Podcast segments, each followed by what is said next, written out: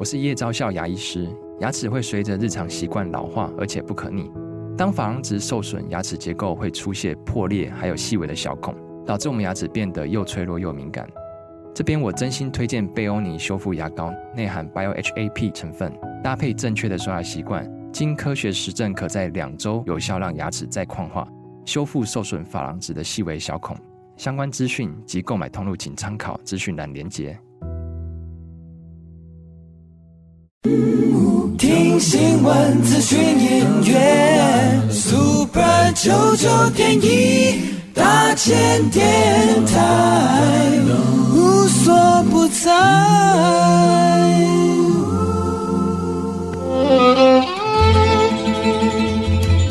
每一段关系都是一门功课，每一次经历都是生命的滋养。世界上最重要的东西，往往用眼睛是看不见的。One two three four。那我们就用听的吧。今夜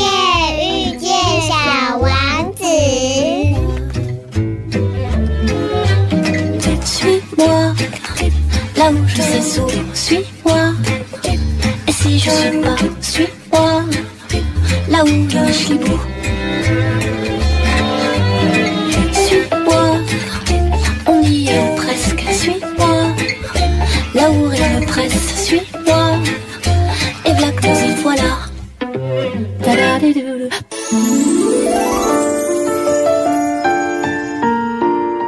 欢迎收听《今夜遇见小王子》，每周六晚上八点，周日晚上九点，会准时在 FM 九九点一大千电台与你相遇哦。我是阿光，在今天的疗愈大来宾，我一样要来介绍一位阿光的好朋友杰欧卡老师哦。杰欧卡老师呢是。我觉得是在近期吧，在身心灵圈或在神秘学这一个呃领域呢，我觉得他是阿光非常佩服的一个老师哦。因为杰欧卡老师呢，在很多的学习上哦，很多身心灵圈很多的老师其实。我觉得在考据上啊，或者是神秘学的呃神话学的这一种知识背景上面呢，都不是很扎实哦。可是杰欧卡老师呢，其实在神秘学的领域哦，他已经研究了二十多年了。所以今天呢，杰欧卡老师要来到我们节目中跟大家谈什么呢？其实要来谈一个占卜哦。这个占卜是北欧卢恩符文的占卜哦。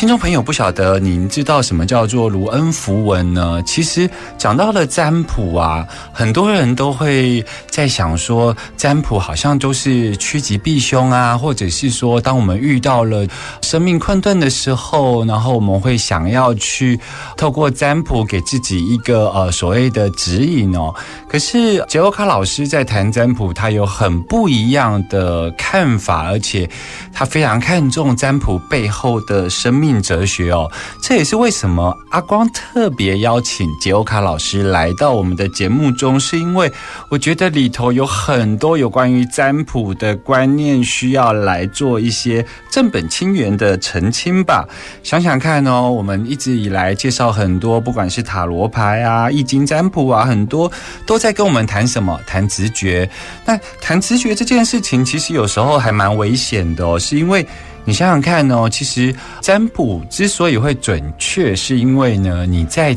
讯息的解读上，还有共识性的震动上呢，这个占卜师呢，他必须要非常的敏锐，然后能够抓得到当下的一个讯息哦。可是你想想看，是不是所有的占卜师在每一个状态都是一个非常好的状态呢？如果那个占卜师他自己的状态不是很好，那。他对于这种有意义讯息的掌握，他可能会失真啊。你愿意把你的占卜的结果交给这样子的占卜师吗？所以杰欧卡老师今天要来跟我们聊一聊北欧卢恩符文的占卜哦。而他要从哪里开始跟我们谈起呢？他要跟我们谈谈有关于北欧神话，还有北欧人这个卢恩符文背后的生命哲学。我们先来听一首歌，在今天的节目中，阿光为大家准备了北欧的民谣，马上来欢迎今天的杰欧卡老师。慢点，慢点，慢点，让灵魂跟上我们的脚步。欢迎疗愈大来宾。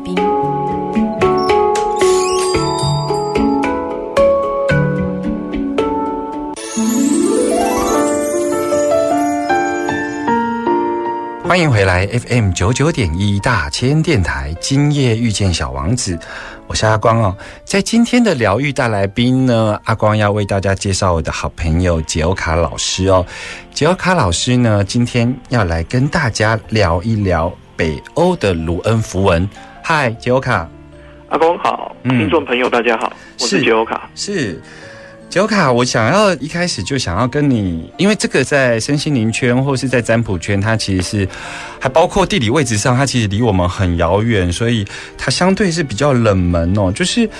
什么是北欧的卢恩符文？你可以简单跟我们介绍一下吗？它其实是以前北欧的一支文字。嗯哼，但是它比较微妙的是，因为北欧的神话其实是一直到十七世纪，嗯哼，西方人才发现说，原来以前北欧有这样子的一支文化，一直到十七世纪哦，消失在历史上差不多五百年的时间。哦，对，所以也就变成说，它对后来的人来讲会比较陌生，嗯哼，对，那我当初其实也是意外啊，当初其实就是有朋友就。送了我一组这样子的一个符文字，嗯哼，那我想说人家的心意嘛，就研究研究了以后，发现说，当然北欧的文化有一些东西是已经失传了，但是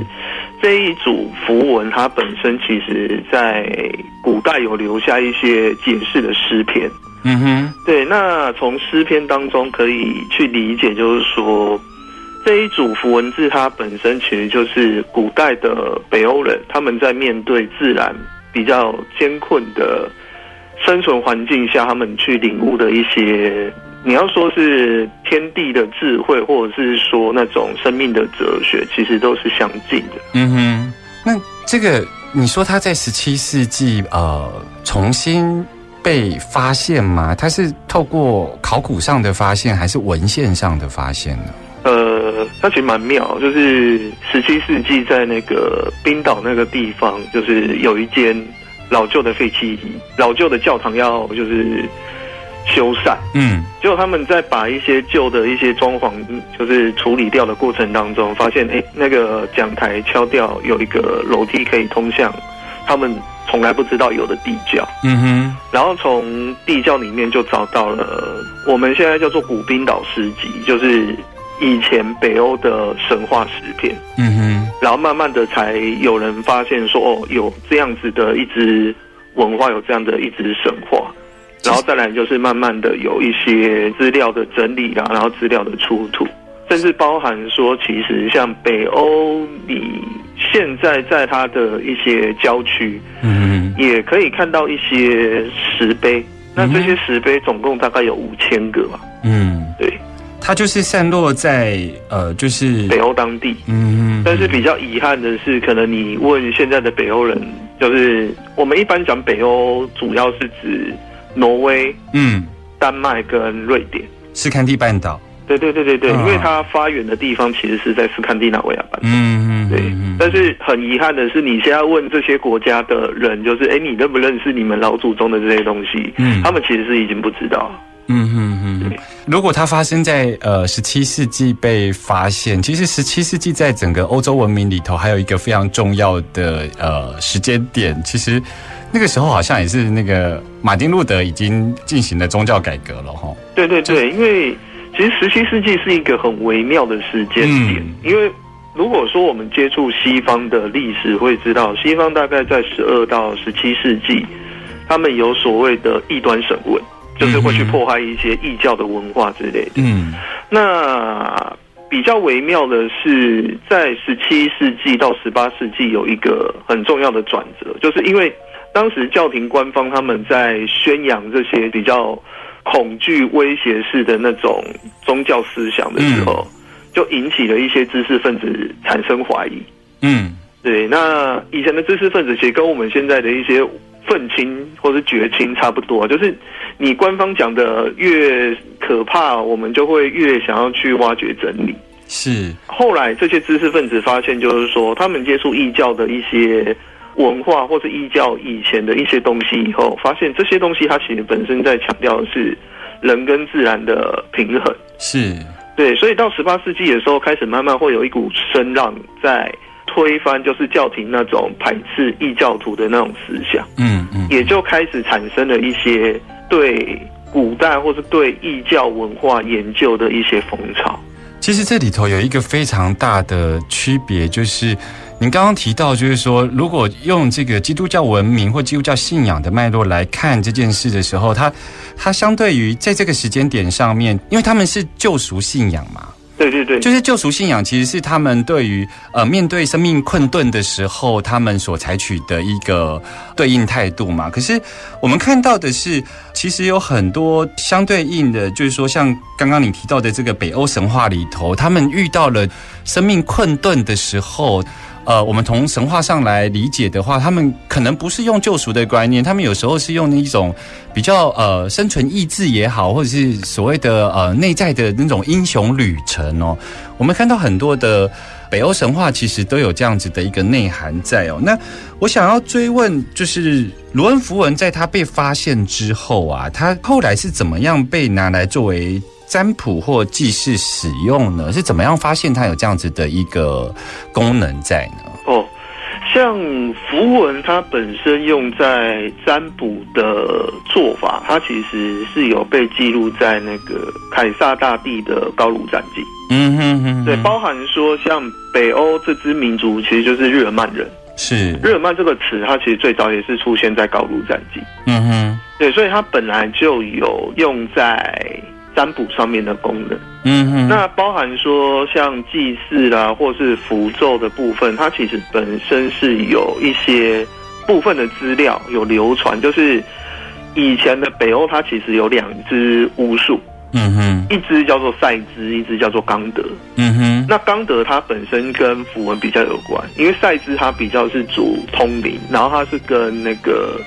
女神弗雷亚比较有关系。嗯哼，那刚德巫术它本身指的就是咒咒语或者文字。嗯，哦，那以前的北欧人他其实在使用符文上，他是需要透过发音的方式，嗯，去启动这个符文的力量，包含说你要去消除它，也必须要透过声音，嗯，透过发音，嗯，对。所以讲这个刚德的这一个系统的巫术，你提到咒语哦，所以。难怪它被称为就是卢恩符文哦，因为在我们台湾或者是在宗教的信仰脉络里头，符跟咒其实密不可分的哦。就是它透过咒语真言，其实是一种启动，包括启动文字的力量，或启动符文的力量哈。其实我们从道家里头也经常看到这样子的运用方式。那卢恩符文它到底当时就是说，我们不要讲十七世纪发现的它，它当时是怎么样被产生的呢？这个其实以现在考古来讲，也比较这个问题其实还不是很确定，因为符文它如果用我们现今的考古数资料来讲的话，它大概是在西元前一世纪左右才形成。嗯哼，但是当时的北欧人他们本身的贸易范围其实已经触角伸到罗马。甚至升到犹太人的世界，嗯嗯，所以就代表说，当时的北欧商人他们本身其实是会其他国家或是其他民族的文字跟语言，嗯哼。那以常理来讲，你其实文字跟语言，你只要能够使用就好了，你没有必要就是特地的去生出一组自己文化的东西。而且以前的文盲其实是非常多，嗯哼嗯哼。对，所以这一组符文它到底是基于什么样的目的被？产生出来，到目前为止，考古其实还没有一个完整的定论。嗯嗯，那当然就是有一些考古学家会相信说，这一组文字它被创造出来是为了去做某一些就是仪式啊，或者是去做某一些就是秘密的书写之类的。嗯哼，对。像现在啊，就听众朋友可以从杰欧卡老师的回答里头，有没有相信阿光刚刚所讲的，就是杰欧卡老师是一个非常呃 考究的一个老师哦？因为他的回答里头其实相对真的是比较谨慎哦。但其实呢，阿光在节目的下半段呢，想要来请教杰欧卡老师的是有关于卢恩符文背后的神话哦。我们马上回来。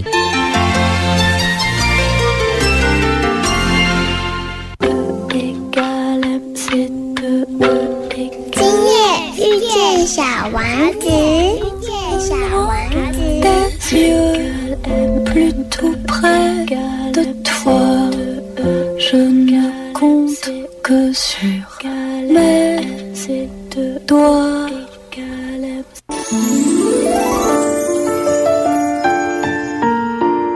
欢迎继续回来 FM 九九点一大千电台，今夜遇见小王子，我是阿光哦。在今天的疗愈大来宾呢，阿光要跟大家介绍我的好朋友杰欧卡老师哦。杰欧卡老师今天来跟我们聊什么呢？跟我们来聊北欧卢恩符文哦。那刚刚提到了，就是北欧神话中的奥丁，他到底是不是这个卢恩符文的创造者呢？呃。如果你以神话的角度来讲，就是符文，它的确是奥丁创造出来的。嗯哼，对，它是来自于一个诗篇叫巫婆的预言。嗯哼，那奥丁这个神，他其实你应该这样讲，就是说北欧神话跟大多数神话有一个很大的不同，就是大多数神话都会建立在就是。神好像就是这个世界上最至高无上、无法被凌驾的存在。嗯哼，但是在北欧神话里面，其实你会看到的是，诸神他其实跟凡人一样，他们一样得面对很多的难题，面对很多的敌人，不断的抗争。嗯哼，甚至到最后，就整个世界是回归一片虚无、毁灭。嗯哼，哦，这个是北欧的思想非常重要的东西。嗯，那像奥丁，奥丁他本身其实从神话上来讲，他有很多的神性，其中一个神性叫做智慧。但是，一般我们讲到智慧之神，我们会以为说，就是他是有整个神话体系当中就是智慧最高的神。嗯，奥丁不一样，奥丁他是对于智慧渴求的神。哦。对，那为什么他会对智慧渴求的原因，是因为他因为智慧的神格，他有预知未来的能力。嗯，他其实，在神话的初期就已经预见这个世界会毁灭。嗯哼，所以他在神话当中会花了很多的时间跟力气，在为了面对未来的那最艰苦的一战做准备。嗯哼，对，包含说就是像。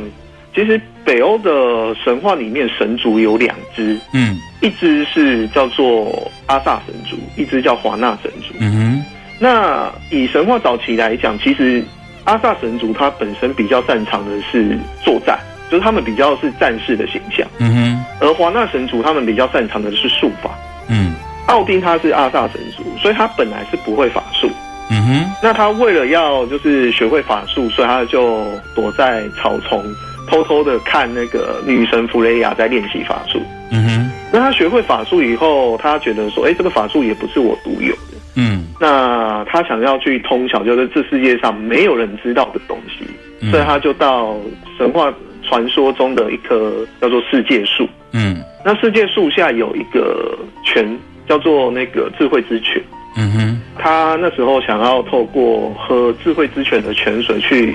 领悟就是无上的智慧嘛。嗯嗯嗯。那因为智慧之泉，它有一个就是守护者，嗯，叫做秘密尔。嗯。那秘密尔它的原则就是，你如果要喝泉水可以，你必须要拿东西跟我交换。嗯。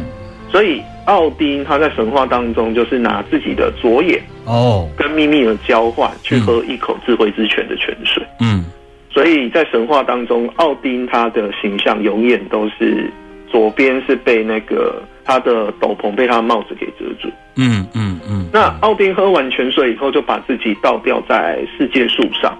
九天九夜不吃不喝，不眠不休。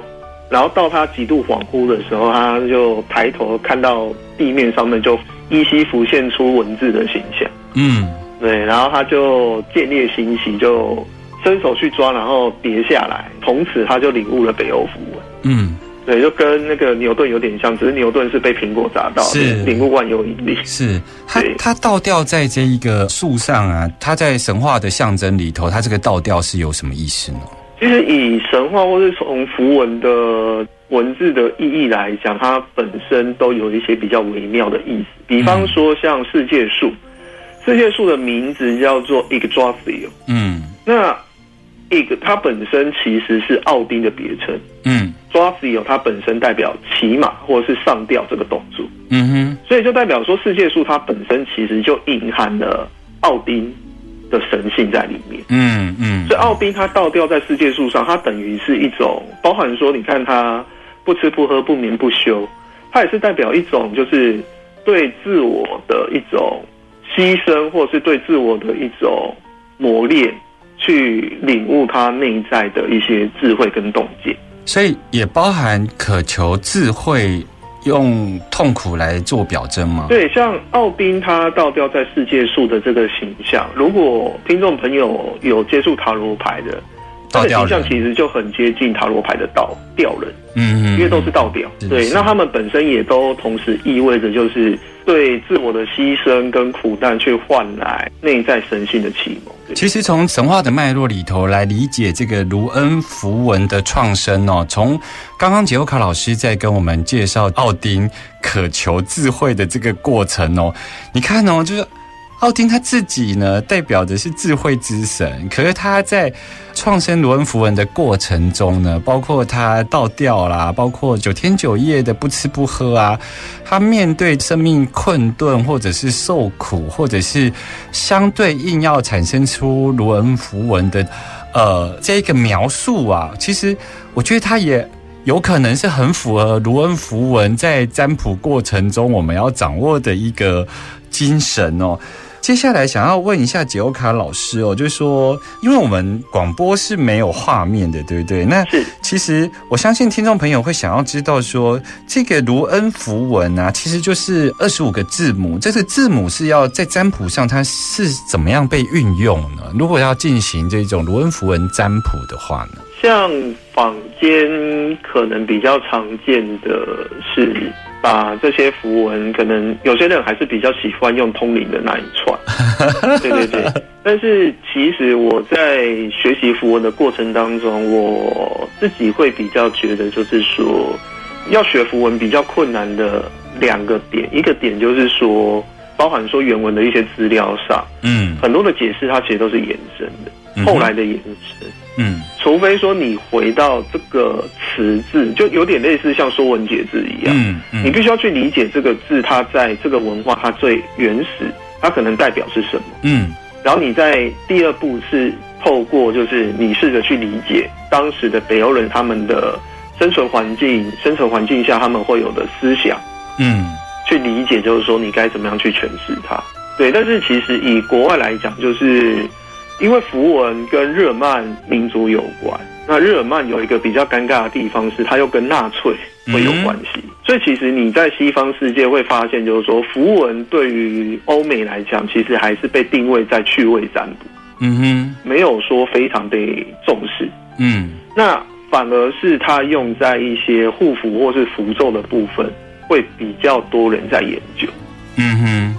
其实我们用比较通俗的理解好了，就是说，因为它它是个字母，它不像说塔罗牌，它可能是一个图像，所以当它用字母来占卜的时候，我们可不可以这样说？就是像我们在理解所谓我们现在使用的文字，是那我们可能透过呃这个文字的这个演变，一直推到了所谓的，比方说甲骨文或是象形文，就对于那个。象形意会的了解，会让我们知道它这个字的那个最源头所要代表的那个符号，甚至于是那个符号背后所要传递的力量，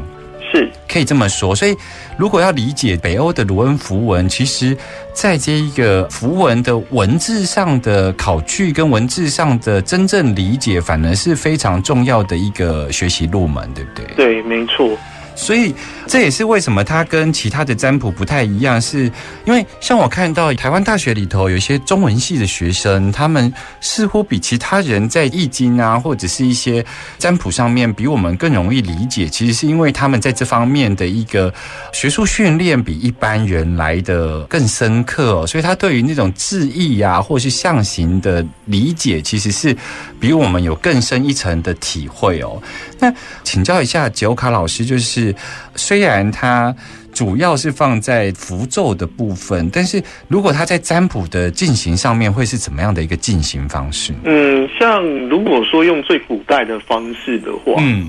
这个是记录在《高卢战记》里面的描述，就是北欧人他们要占卜的时候，他们的祭司会先在他们那一个群落的圣树底下，嗯哼，铺一块白布。嗯，然后有点类似做仪式的方式，就是从圣树上采集树枝，然后现场刻完符文以后，用献祭物。哦，这里我必须要强调，献祭物通常就是猎物啊。嗯哼，对，就是用我们比较通俗的说法叫贡品。嗯哼，对，因为像现在还是会看到有些人会用自己的血去染色符文，这个其实我是觉得说有点不太好。嗯哼。他们染色完以后，他们会把符文捧着，然后向神灵祝祷。那通常，通常你学符文的，你会祝祷的神就只有奥丁，嗯，没有其他的神，嗯，因为只有奥丁会，嗯，哦，那他们祝祷完以后，就会把符文就是撒下来，嗯哼，那符文就会撒一地嘛，嗯，那这个时候祭司的解释方式就是从离他最近的符文开始解读，嗯哼，直到问题解决。可能你第一颗解释完，你觉得可能需要再补充，你就减第二颗，嗯，然后再减第三颗。但是因为占卜方式，就是第一个它需要空间，嗯哼，第二个不小心，如果说你的符文漏了一块，你可能你今天就只能休业，嗯哼哼，对，所以像现在的做法比较常见的就是准备一个布袋，嗯哼，然后让个案就是抽取，嗯，那当然有一些占卜师他会有忌讳，就是。觉得说自己的占卜工具就尽可能不要被别人碰触，嗯嗯，那你也可以就是用有技巧性的倒出符文一颗一颗这样，嗯嗯，所以现在的占卜方式是比较简单、比较快速。所以在传统上，他们在占卜的时候，其实是从最近的那一颗，然后去。看他所要占卜的事项的事情的发展，所以他可能会从第一颗理解到第二颗文字的意义，第三颗文字意义。对，反而是去看那一个呃事情发展上面，还有文字上要给出的一些建议。他有时候可能不是直接像我们所平常所要理解的，就是好或不好，对不对？因为像符文，如果说是看坊间的资料的话，它会有一个比较混乱的。正逆位的说法，嗯哼，但是这个正逆位说法，它其实是近代套用塔罗牌牌卡的模式，嗯哼。那我自己本身在使用上面，我是比较回归原始的方式，就是你其实没有正逆位，因为文字本来就不会有这种用法。是是是。那当没有正逆位的时候，其实你要去探讨符文的时候，你就必须要试着去理解好跟坏，它其实是一体两面。嗯哼。对比方说，像其实这也是蛮共识性的，因为我们最近台湾比较多状况嘛。是。那在符文里面有一颗符文，它本身在主讲就是灾难这件事情。嗯哼。对，但是灾难这个符文听起来很可怕，但是你从北欧人的思维的角度来讲，灾难它其实是一种大自然在进化的过程。嗯。对，也就是说，上天透过这种看起来很可怕的方式，再把。一些过去长期失衡，嗯，累积出来的一些效应给冲刷出来，嗯哼，然后让整个世界重新的去形成一个新的平衡，嗯，相对就是说，当我们看到觉得是灾难的时候，我们觉得说是在掏空自己，嗯，但是如果我们理解说这是一种自然在取回平衡的过程的话，嗯，所有我们认为被掏空的东西，不就也意味着对我们生命的当下甚至未来？他们是不需要的吗？是，呃，如果听众朋友其实是可以从一个更整体的角度来看这件事情，就是说，如果我们站在人类的历史或人类的文明来看这次的疫情，其实我们会觉得我们有相对的呃损害啊，然后包括我们的经济的崩盘啊，或者是说我们生命的威胁。可是如果我们站在把地球母亲当做是一个生命体来看的话，何尝这不是一个他们在取回自己平衡的一个过程呢？回来还要再问杰欧卡老师有关于北欧符文很多的故事哦。今夜遇见小王子，遇见小王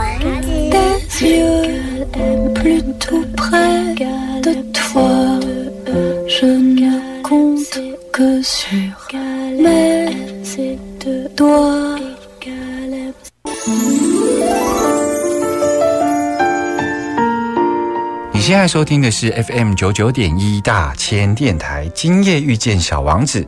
我是阿光，在今天的节目中，阿光邀请到了杰欧卡老师来跟大家聊聊北欧的卢恩符文哦。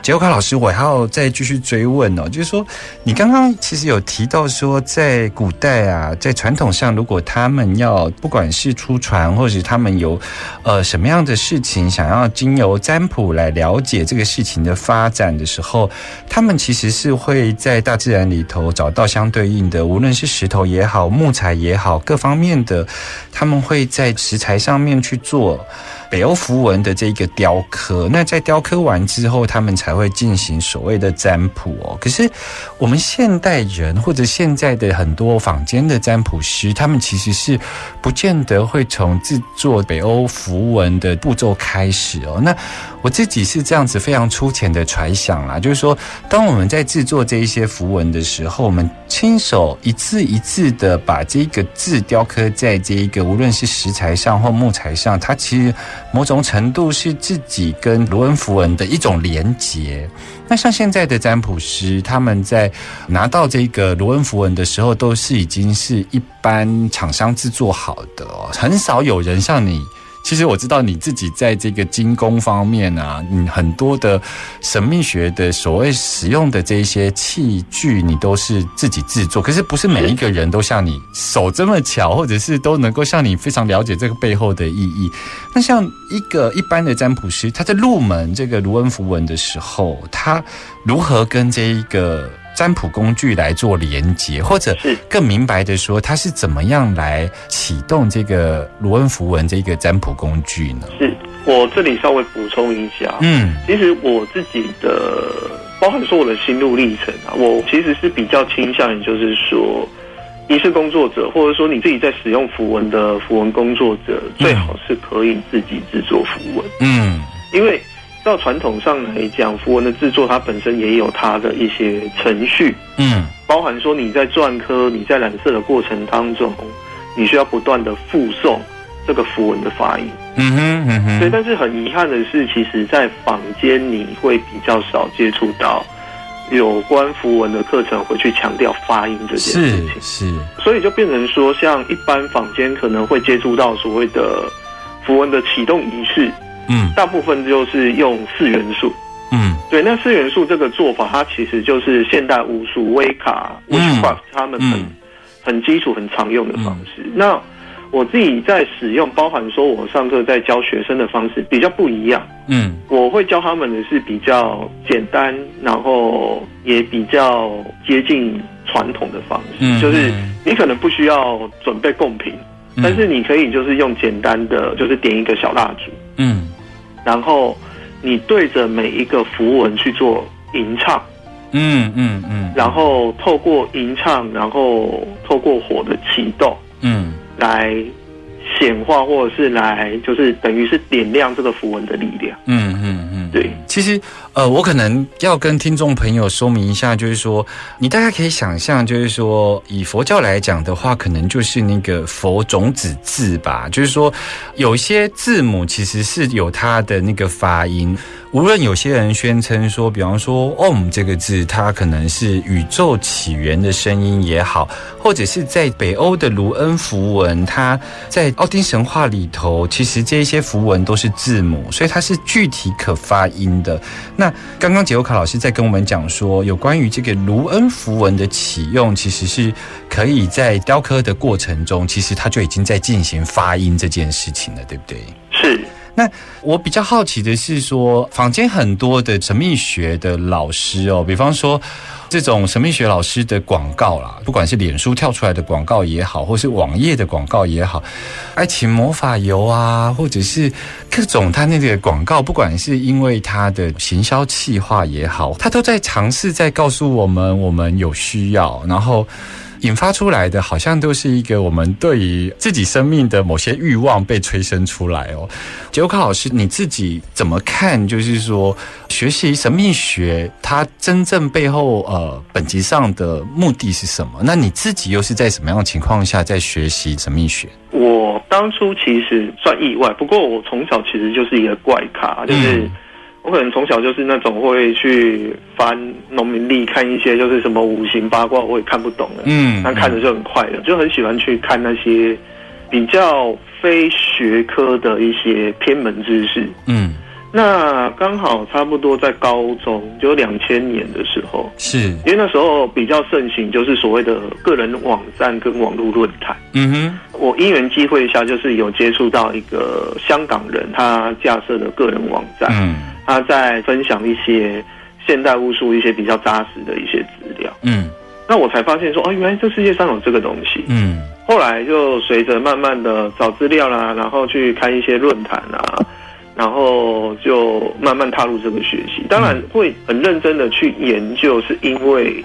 一直到现在，其实你接触这些东西，还是可以看到很多很混乱或者是有偏误的一些迷信或者是一些知识，对。那我到后来其实会觉得很疑惑，那我自己的个性其实会比较想要把事情弄清楚，嗯，所以那时候就逼自己，就是其实我英文没有很好，嗯，但是逼自己就是一点一点去查阅、去研究原文资料，然后才一点一点去理解哦，神秘学它的本质其实，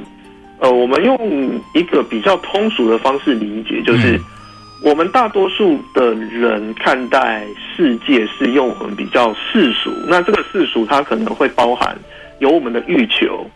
有我们可能在现实世界想要去达成的一些愿望或成就。嗯，但是我们个人的愿望跟成就，其实对于这个世界来讲一点意义都没有。嗯，所以神秘学它其实是用另外一个视角去让我们看见，或是让我们试着去理解。我们跟自然，或者是我们跟宇宙的关系是什么？嗯，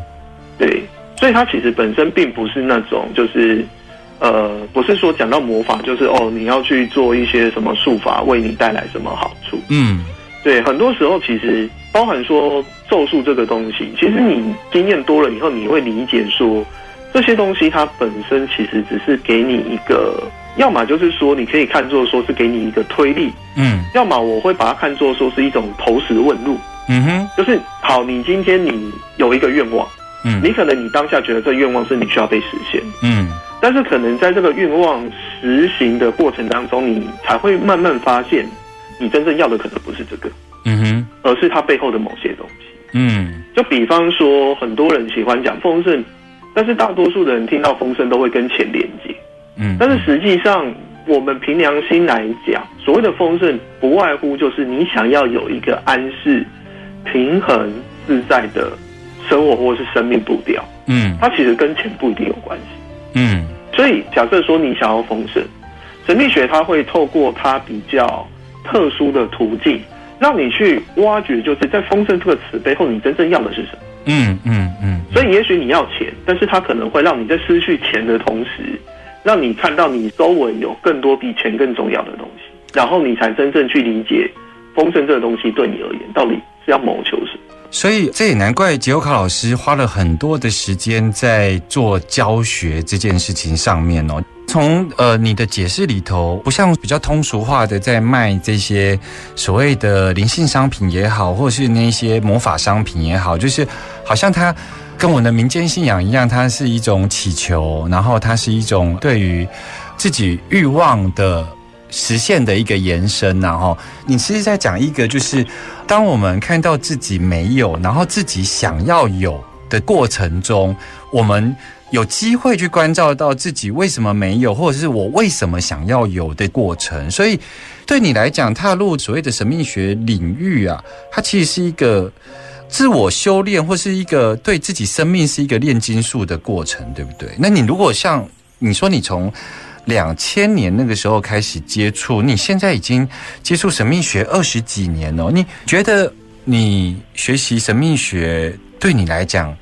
你那个生命核心发生最大的变化是什么呢？可能我自己的路径跟别人比较不一样。嗯。对，因为我的旁观就是大多数会接触这些西洋神秘学啦，嗯，巫术魔法的啦，他们其实多半都会有一种对力量的渴求。是，那可能我的生命历程当中，很早就让我放下对力量的执着。嗯哼，这是包含说，因为我可能原生家庭的一些状况，会让我理解到，就是说，一个人再怎么去谋求力量，嗯，你生命当中也一定会有一些东西是。光靠你个人的力量无法去改变，或者是无法去驾驭的事是是，所以其实这二十一年的心路历程，对我来讲，我其实会觉得说，神秘学学到最后，其实还是在教我们两件事情。第一件事情就是说，现实是你的根。其实这跟北欧符文的哲学也很像。嗯。你不要去讲未来，你也不要去讲过去，你的前世或者是你的未来，或者是你的来世，嗯，因为你所有的东西都是聚焦在你现在这个当下，嗯哼，你即使要对未来去做编织，也必须要从你现在这个当下开始去着手，是，所以其实你去遥想那些过去跟未来，很多时候只会让你放错重点，嗯哼，嗯哼，你真正要做的其实是回头仔细的去看你现在当下的每一步。是，或是你现在这个瞬间，你还有生命，嗯，你还有一口气在，你有没有什么事情是你想要去实现，你没有实现？嗯，所以你会发现说，呃，应该说，我发现神秘学它其实到最后，你在走的是回头去正视自己，嗯哼，还有包含说学习你如何观察到你在外界某些力量是用错，你怎么把它收回来？嗯哼，然后再怎么样，再把它重新的给出去，给在哪里？嗯，所以它本身其实是一种，我常跟学生讲讲说，神秘学或是你做仪式工作到最后，